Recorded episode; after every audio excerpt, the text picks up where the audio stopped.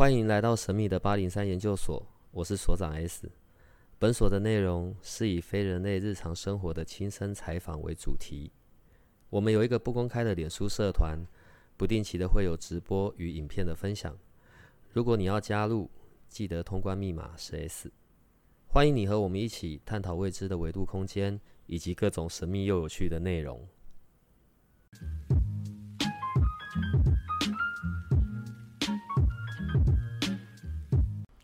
我一直觉得啊，多肉多肉植物是应该是很好养的。是，问题是，我不管养哪一款的，就是一定最后还是会死掉。我的我的意思是我死掉的时间还比别人早，嗯哼，好吧？所以到底要怎么浇水？是浇水的问题吗？因为我们在一般办公室里面看到的多肉植物，大概就是有一些造型嘛，小小瓶的，然后各种不同的，有那种好像一团一团菜、花椰菜的那一种，当然也有一根上面比较多刺的。多肉植物实在太多种类了，是当然我们在挑的时候就挑很可爱的啊，然后或者看起来心情很好的啊。问题怎么养怎么死，是因为我放在办公室里面不通风的问题吗？是。嗯，所以我们在养多多肉植物的时候，到底要注意些什么？多肉植物它其实一般生长的环境会比较在二十五度以下是最好的，嗯哼，室温二十五度以下，然后阳光充足的。那其实这样子的气候就比较像哪里？欧洲的气候。嗯那所以其实早期的多肉植物很多都是从韩国过来的，所以早期的多肉其实价格很高。嗯那现在为什么比较便宜呢？是因为我们开始可以自行繁殖。嗯那我们在我们台湾呢，平地繁殖也有，高山繁殖也有。嗯那到了夏天呢，多肉的种类会变得很少，嗯主要是因为气候问题。那当然还是买得到多肉，为什么？因为是在山上种植的。那不过呢，这时候你夏天去买的多肉啊，看起来很漂亮，那其实它是从山上下来的，会有温差。那多肉为什么是在我们夏天不好活，还是说我们一般办公室环境种不好呢？主要是因为不够通风。那办公室下班的没有冷气的，室温就会变很高。那高温又有水分，容易就有所谓的一些霉菌、真菌、细菌，那会让植物怎样？它就会感染。所以通常在夏天，很多所谓的叶片比较厚的这种嗯多肉，比如说像我们在吃的石莲这一种类型的那个好像叫什么胧月，是不是？啊、有好多。然后那种叶片肥肥厚厚的，很容易都会怎样？它们会变成果冻化、烂掉。对对那其实就是细菌感染，所以那就是环境问题。那我养芦荟可以吧？芦荟呢，它可以，但是在我们室内它长不大。有啊，其实芦荟多肉的有一些，它是有偏向于芦荟这一种造型的。对，有。那它比较强壮一点。不过为什么它比较不受喜欢？是因为它是尖尖的，看起来比较没有那么讨喜。那它可能要透过一些组合的方式啊，去让它看起来觉得视觉上不一样。那我像我个人还会比较喜欢另外一种，还有一种比较属于叫俗称叫龙毛凤梨的、嗯哼，啊，它也是叶子尖尖的，可是它有的颜色变化，超级耐养的。你现在讲到凤梨，然后呢，我就想到另外一个东西，叫做空气凤梨。是那个应该要是全世界最好养的，听起来，因为说什么放在，就算我找一个地方放着，只要有通风，它都可以活。我连那个东西我都可以养到死掉、欸，哦，但是你的通风程度你要讲，其实空气凤梨呢，它是生长在森林里面的，环境湿度要够高，然后呢要有采光，对，那当然通风不是说所谓的大风，因为风太大很容易会把空气中的湿度降低，哼，对，所以空气凤梨虽然很好养，不过它也很讲究环境，好吧。那个各位八零三的研究生们，我今天邀请来的呢是植物人老师。对我开玩笑讲植物人，不是不是那种不敬的意思啦。对，因为在我身边各式各样这些奇妙的人里面，对新安老师是一个很特别的存在。对，他是非常热爱植物的，然后工作本身也是跟植物有相关。对他还会跟植物说话，对对我都不知道说什么好了。为什么可以跟植物说话啦？你？这就是一种交流吧。好吧，我还是人类，对，反正你们这些老师都是非人类，没问题的。所以今天刚好可以来跟我们聊一聊呃植物的这件事情。嗯、随着我们上班啊，然后或者在家里，猫狗、毛小孩哦，是我们很喜欢的一个部分。可是另外植物，对，听说你还要叫植物叫宝宝，嗯，宝宝。好了，我不懂你们，对。然后，但是这些植物，不管我们在观赏或者在嗯在家中相处的时候，它对于我们是真的有那一些疗愈的效果，而且重点是对于空间跟环境这些都是有帮助的。我们刚刚前面一先先聊的是从多肉开始在讲了，呃，现在的时候，大部分在办公室都盛行怎么样子的去养什么样子的植物，或者是怎么样子的。你知道那个字好难挑，栽种、照顾，对，怎么样是一个比较适合养在办公室里的？我的想象里面呢，我每次都觉得很简单的，就是譬如像我就会叫小编，然后去找个花瓶里面装水，然后就去买那个香水百合啊，或者玫瑰花，剪一剪直接丢进去，然后养到死掉啊，再换一批。我的我的办公室植物是只有这一款的啦，对，当但是对你而言的办公室植物会有哪一些样貌？或者你会推荐有哪些形式呢？其实办公室植物的话，在我的众多经验当中，我是首推是水根化。水根对，就是我们不用所谓的介质哦，我们知道的土壤。那现在有很多流行一些用水苔苔球植物。那因为办公室的环境呢，确实是白天很舒服，因为有冷气。哦，那有些办公室它有大片落地窗，也很亮，看起来都很像很适合植物生存的空间。确实，不过大家都忽略了，都下班了以后，我冷气关掉了，那这个就是一个密闭空间。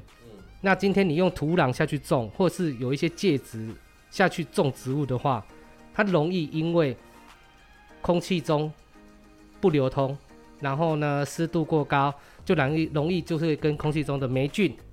一些细菌，他们就会感染，所以呢，我都会建议说，干脆就不要有介质，我们直接做水根。那我们刚刚在聊天当中有提到的多肉呢，甚至仙人掌呢，几乎全部都可以做水根。不对啊，水根的焦点不是一样？就算我不要碰到叶子，我的那些根的部分一样要有碰触到水嘛？是啊，这这这这这怎么弄啊？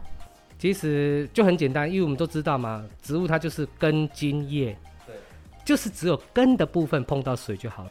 所谓的根以上不要碰到水。那为什么用水根是最干净，也比较不会有所谓的细菌感染的问题？是因为我们没有介质可以让这些霉菌、细菌去繁衍，就只是换水就好了。那因为植物它吃水会长得比较慢。比较没有什么营养，所以它会在室内里面活得比较久。你你这一段话再解释一下，怎么跟我想的不一样？水根它能生存，但是它长得绝对会比土根还慢，因为它只有水。对。那当然会问我说，那我是不是可以加营养液？当然是可以呀。嗯。你可以适时加一点营养液，除那营养液一般我们都是要稀释嘛。嗯。那你稀释一点点，你也只能加一点点，不能过多。嗯。对，因为。真正的一体肥，它其实过多还是会肥伤，好，就是肥肥料过剩嘛，那你其他的就会浪费掉。那你采光好，那植物它是能生长，只是速度比较慢。对。在这段时间呢，这这我觉得在这几年，应该以前就有了，只是因为我开始有留意到这件事是这几年的事。有的时候我会看到那种好像一颗球的东西，然后花呀树 不是树。对，就是比较粗大的，是长在那一根球上面的。对，然后而且你外面也不要特别包什么了，你浇水好像都浇那一颗球。是。对，请问那个是什么东西？这在你可以搜寻，这个叫胎球植物。那这个胎呢，其实就是我们在讲的水胎。哦，水胎呢，用水胎下去包裹包裹植物，然后做成一个球状，那我们俗称就叫胎球植物。那太久植物其实，在我们台湾其实已经很多，好不少见。那早期在推广的时候，他们就会说这个非常好养，你只要让水苔保持潮湿就好了。你们都骗人，你们每次什么都好养，我什么都可以养到死掉。不过呢，从来我在做胎球植物的时候，我并不会这样子说。我会说，胎球植物它是一个很好观察你环境的地方，因为胎球水苔跟土壤一样。它们也都是所谓的霉菌、真菌的温床。嗯哼，只是说我们一般用盆子种土的话，你不好观察到。等到我们看到它有问题，都是已经发生了。呃，我看到那个胎球哦，胎球对不对？呃，在日本有别的叫法吗？是台台玉哦，OK 啊好，是是，我有看到那种就是就是只有整个咖啡色那那个球的本身，我先不讲上面的植物是，可是我也有看到过它那个球，除了是球之外，球上面也有长一些，哦，我不太确定那是青苔还是什么的。是。对，那个在做法上面是有什么不一样啊？其实为什日本制这个台玉哦，那它为什么叫台玉？是因为日本人他们比较喜欢简单装饰，所以你看他们的插花文化也是啊，几个线条啊，哦几朵这样子，他就觉得是一个意境。那它的胎球植物呢，通常他们很少去包裹很多植物，那上面呢他们会去挖所谓的苔藓，苔藓跟青苔很容易搞混，青苔呢它是藻类。那苔藓是另外我们所谓的地皮植物，对，那他们会把苔藓种上去，维持湿度，那苔藓就会长长满整颗球球，它就整个是变成绿色的球。嗯，那玉它就是绿色的，所以他们的中文会直接讲台玉，嗯，呃，他们的中文字是这样写。所以那颗球上面除了我原本要种的植物要包之外，我对那颗球我还要再种那个苔藓这些东西。是，那那个当然就是你的环境够好的话，你可以做这件事情。因为苔藓活的苔藓，它必须要在高湿度的环境、凉爽的环境。哎、我问一下，是这东西我们自己是能做的吗？还是都要找你像就是像你这样子才能帮我们做出来？其实呢，只要透过学习你喜欢的话，啊，那因为我的台球制作呢，我把它 SOP 化，我们有用道具，而且这些道具呢，是我们生活当中都可以买得到的，没有什么特殊的。所以你只要经过一次的学习，你真的热爱的话，多加练习，你就是高手。你认真的吗？认真我一直觉得要那个那个不是还要绑还要弄什么什么的吗？是呃，好吧，在做这个的过程，我猜想啦，是应该会是很疗愈的。是，但是问题，呃，哪一些植物是可以做成像这样子的胎球的呢？到现在呢，我们在市面上还是说，因为这两年疫情的话，有出在 FB 有在使用 FB 的朋友呢，他们都会知道说有什么观叶社团、观叶植物，有鹿角蕨社团、有兰花社团，哦，那这些呢，其实这些我们所谓的植物都可以做成是台球，只是说因为你的环境而要挑选不同的植物。那我最常做的就是这些蕨类型的、观叶型的，甚至兰嗯花。蕨类就是观叶型的，啊，没有蕨类，我们比较偏向于就是说，哎、想象就是我们去爬山，然后都生活在树下的，哦，这样的蕨类植物，它是有孢子的，它它就蛮适合做成台球，因为它比较喜欢高湿度。对，那观叶植物也可以，只是说在接下来我们是控水的问题，哦，吸水的问题，环境的问题，所以大部分来跟我学做胎球的呢，其实技巧是一部分。最大部分是着重于在于你怎么去认识环境，然后去了解你能做的植物是什么，这样子你才不会说做好多植物然后都不适合，都死掉了。因为这个过程我已经走了两年，所以很多经验我可以跟大家分享。是。除了像这种我刚刚讲的这种呃胎球，有时候我们在家里可能也会养一些比较阔叶类的植物，我不知道怎么形容，因为我养在室内的，是。你刚刚讲观叶类的这种植物是，是，就是属于这一类。就是比较阔叶的，是呃这种的叶子植物是在叶面的本身上面也要去喷水吗？浇水、喷水啊？对我些字眼我不会，你直接帮我纠正就好了。因为大家都会提到说啊，那有时候我们在室内，有时候我们要替叶面喷喷水啊，或做些呃，其实这个就是在所谓的增加空气中的湿度。嗯，那不过呢，我就建议所谓的观叶植物，叶面大的，那我们常听到就是说，它可以净化空气，对，这四个字很吸引人。就是净化空气啊。是，其实这个是文字游戏其实没有效果啊。啊，我们应该在讲说，它因为页面大，它可以抓我们空气中的落尘。嗯啊，那你的空气的怎样灰尘就不会乱飘太多嘛？因为它被吸附在叶片上，所以呢，我们要定时帮叶片怎样擦拭，拿湿抹布啊，还是湿的布去帮它擦，把灰尘擦掉。那你家中是不是可以减少很多的灰尘？所以才会是说，哎，你家里的采光够好，通通风够度够的话，你可以种这些观叶植物，叶片够大。但是不，我是建议啦，不要用净化空气这个字眼。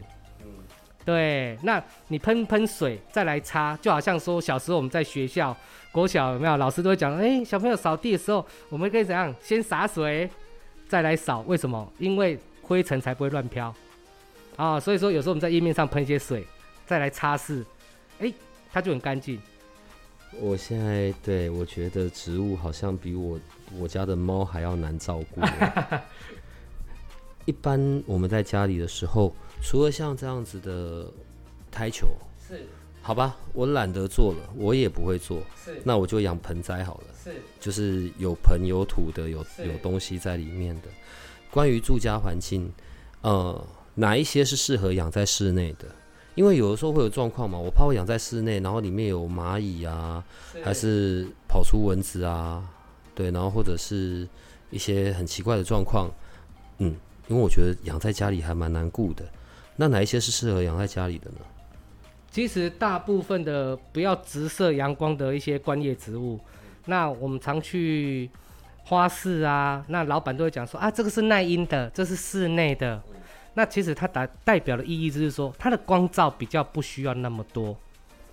那我不太会去做台球，然后我有比较喜欢大型一点植物的。那做水根又不适合了，因为太大颗。那对，其实建议就是可以学习怎么样改变介质。那为什么讲介？你在讲的介质是什么？哦，其实介质就是我们在讲是土壤。哦，那我相信有在玩植物的一些朋友种植。的朋友们，他们一定知道说多肉的一些介质是颗粒型的。我一直以为是小石头啊。啊，其实因为石头的密度比较高，比较硬，所以它的孔隙基本上比较小小。那我们在讲的一些颗粒型介质是它有多孔性，它能吸肥，它能保水，但是又透气，利于根系生长。那刚刚有提到就是说，那我在室内种土，很容易就一些什么小飞蚊。有些有的没有的，甚至蚂蚁有时候给我跑进去。对，那我们可以把土壤减少，我们多一点这些颗粒介质下去调配，那我们的土壤的干净度就会增加很多。那因为土根嘛，没办法，其实我们土壤本来就是要靠这些所谓的微生物、昆虫，好，还有一些菌类去做一些所谓的分解，那才能在土壤中得到养分，植物才能好生长。那因为我们在室内又需要干净，那就只能用介质下去取代。那相对的哦，植物可能就会长得不会那么的强壮，不过确实是可以维持很长一段时间。对，所以说室内的话还是建议，呃，通风度不够的、采光不够好的，我们还是尽量还是减少种植植物。为什么？因为植物所需要的环境湿度是七十帕以上最好。但是七十帕以上，在我们室内来讲是会过湿，对我们人体不舒服，对我们的家具呀很多东西，它是比较不好的啦，因为容易会怎样尘螨啊、霉菌啊，通通一大堆都来了，所以尽量还是不要。所以还是养在阳台有日照，对对对的部分比较好。是，甚至说，假如说你不怕外面的灰尘的话，你的窗户能打开，让它气流能流通的话，那也可以。嗯，是。另外有一种东西，这也是我在这一年我才有看到的。对，因为我对植物实在是，嗯，好，太太太没有在留意了。我后来才发现有一种东西是可以挂在墙上的。那我不知道那一个东西是木板还是是干草组成的东西，然后上面又在养着植物，植物会往长出来，然后跟你植物的不同，有一些会下垂，有一些依然是往上长的。然后另外那些植物。有一些有一种是很像脚的那种东西，对，往前长又很大颗。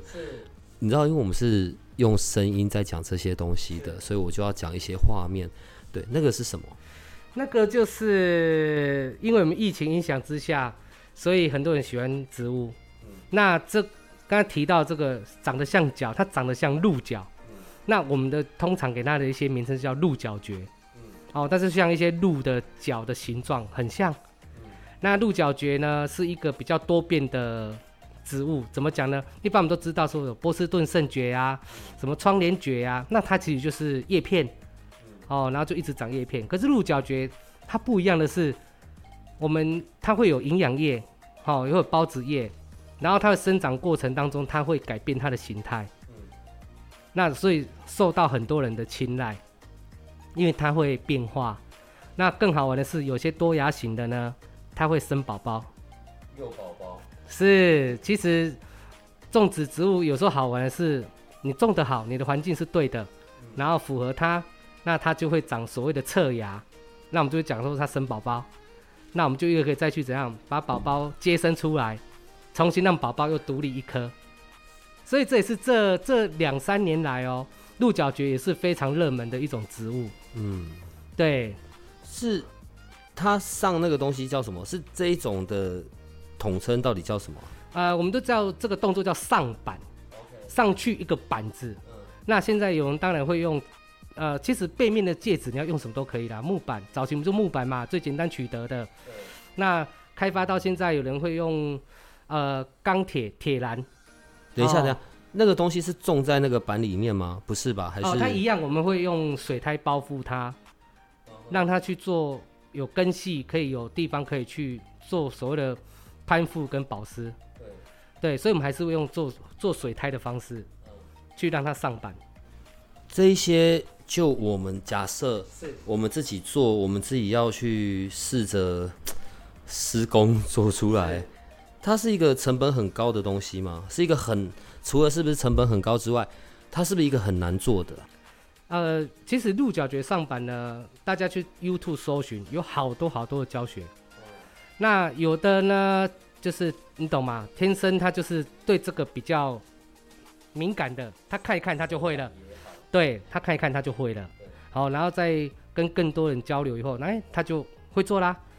那很多人他是一看看都看不懂，然后看了以后又觉得好像也做不出来，那他们就会来做所谓的学习。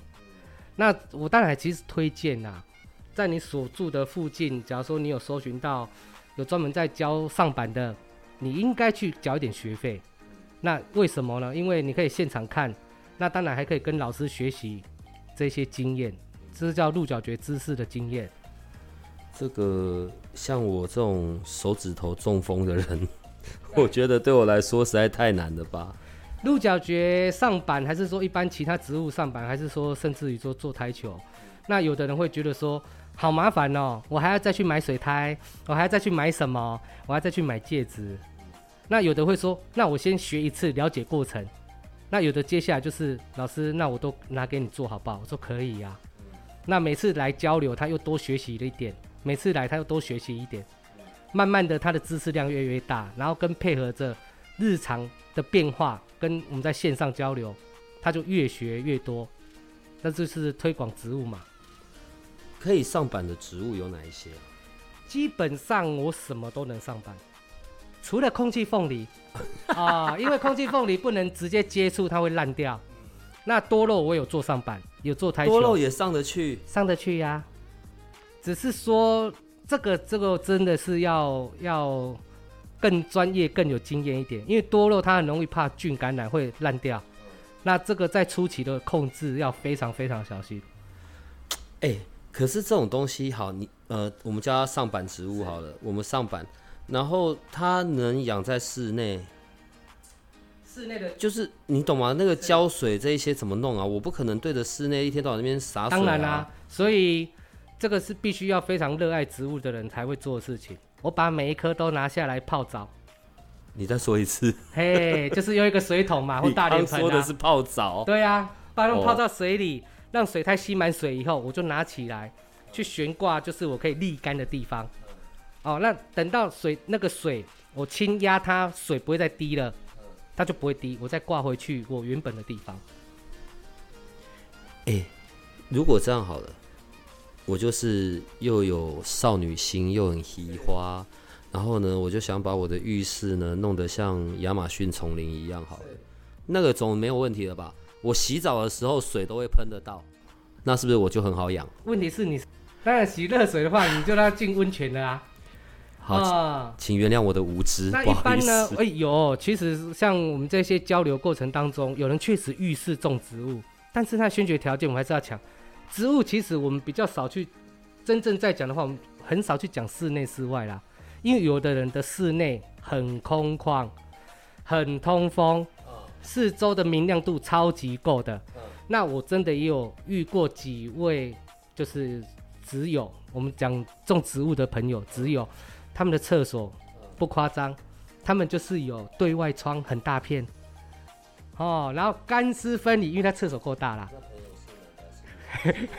还是这个我们不便探讨。哦，但是人家就是有这样的环境，所以他只他的浴室可以讲，就像你讲，哎、亚马逊森林呢，它空气凤梨在里面，那因为它是干湿分离，所以它洗澡它不会影响到这些植物。那因为它有对外窗又够明亮，所以非常的适合。那你说它一定要往户外吗？只要你的室内条件可以达到跟户外这样子的话，其实一点分别都没有。对，所以我会讲到这个部分，是因为像我们刚刚在讲的这种上板植物啊，我就会觉得，那我如果养在那种浴室的墙壁上，是诶，事情是不是就比较简单？对，然后又可以很好顾。我我的出发点都是简单好顾，简单好顾的话，那我还是强调我们就做水根啦、因为浴室大部分现在我所知道的啦，每次跟呃所谓的朋友互动的话，大概有八成的人的浴室都是没有窗户，都是没办法流通的。那其实你用土根也好，还是你用做成是上板的，它很容易就发霉掉了。所以我都会讲，那你就用水根，水根也可以做的美美的。对，那个板是会发霉。不止板会发霉，水它也会发霉。水它其实你把它就是海绵，啊，它就是海绵，你把它想成海绵毛巾，是吧？那厨房的抹布有没有更容易会发臭？为什么？因为它有厨余，它有什么，所以微生物就会去分解，比较有味道。这个就是我们的所谓的介质，所以水苔就跟我们的毛巾、抹布、海绵这些都一样。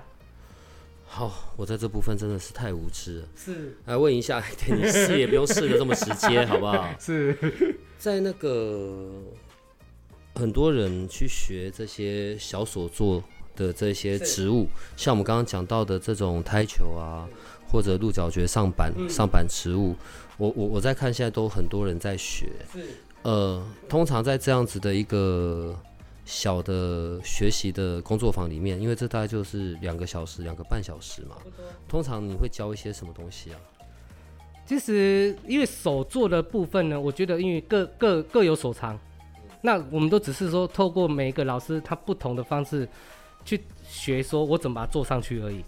那我的主要的更多的教学目标是让你认识环境，这样子你才能达到你要的目标啊。今天不是你来纯粹学一学，做一做，然后做的回去很漂亮的，我们就拍拍照这样。对，然后呢，回去以后大概三天吧，丢垃圾桶，因为养不起来，所以我们会在边做的时候边教环境，把知识量教给你是，什么？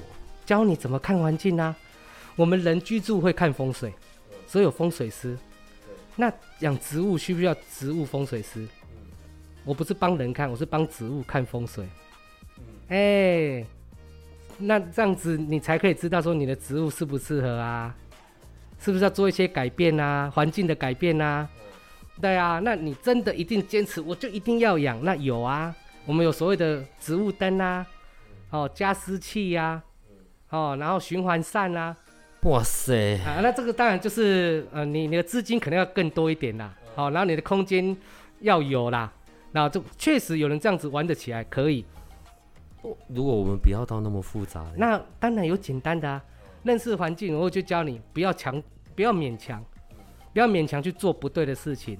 那我们就退而求其次，我常常一直强调水根水根，那水根呢，也可以玩得很开心，因为好多植物都可以水根，因为毕有些人他就已经是习惯去买鲜花回来插水嘛。啊，那今天我们只是改变一下，改成植物。啊，那水根也可以很多变啊。而且你摆放环境的话，像有人说我常常一定要放厕所，我觉得有一点绿化，感觉好很多。可以，那你可不可以？你家里有其他环境是有采光好的，那你就准备个三瓶嘛。他们轮流去做日光浴。嗯。哎，用轮流的方式来增加绿化，增加植物生长的时间。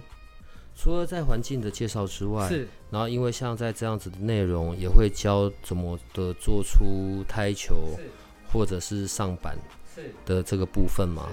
呃，如果去到像这样子的工作坊，呃，学员去需要准备什么吗？就是他需要先在花市买了一堆有的没有的才能过去吗？还是怎么样？如果真的来到工作坊要学任何东西的话，你只要带着一颗。尊重，尊重，嗯，尊重，然后跟喜爱的心就好了。不用自己准备什么其他的工具什么的吗？啊，如果你想要买个泡买个咖啡请老师喝，那也可以。嗯，你要喝几杯啦？对对对对对。所以所以不用准备任何东西，因为来到工作坊，我们这本身都会准备。那为什么会提到尊重？就是说，既然今天你有心想要学了，那你就必须要用心嘛。啊，那这样子你做起来的。过程，你才会得到你想要的。嗯，对。那喜爱的心，当然就是因为你喜欢，你才会想要来做。对。看着自己做的这些胎球的植物，或者是上板的植物出来，当然做出来之后，我们自己也可以去挑我们喜欢的这一些容器。呃，盘子，对我还有看过盘子的。是是是。然后去把这些东西做起来，放上去。当然，除了会有那一些，嗯。我觉得那也不叫成就感诶，我觉得比较像是小小的幸福感吧，小幸运、小幸福。当然，我就觉得说，你来做完以后，第一个你的作品出来，那叫成就感。那接下来我会跟你分享我的一些其他作品，那你回去你也可以自己去改装。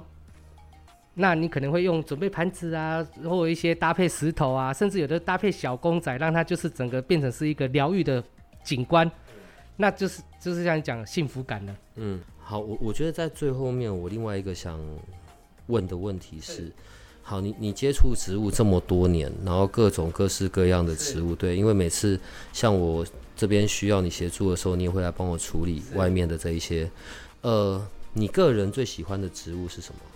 我个人最喜欢的植物其实是大树。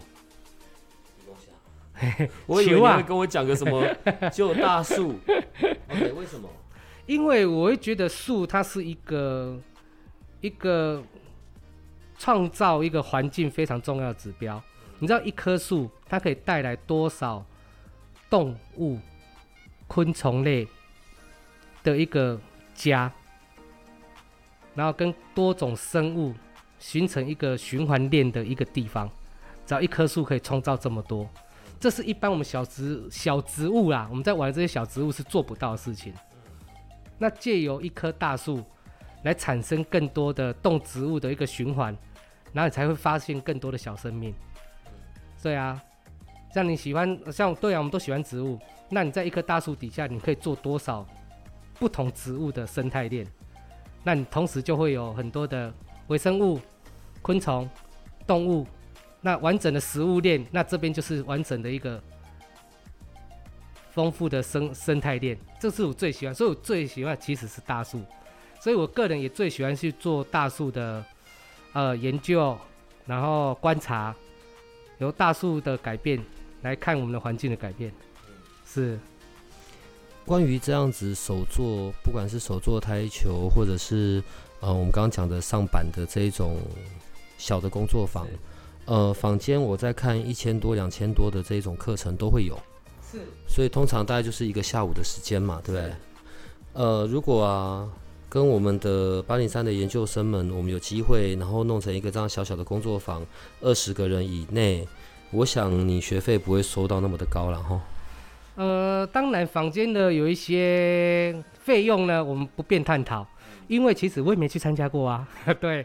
那只是有时候我们的一些学员会来跟我做一些交流，那确实人家的场地可能很漂亮，好、那可能有一些嗯，人家一些要广告费的效应吧，这我不懂啦。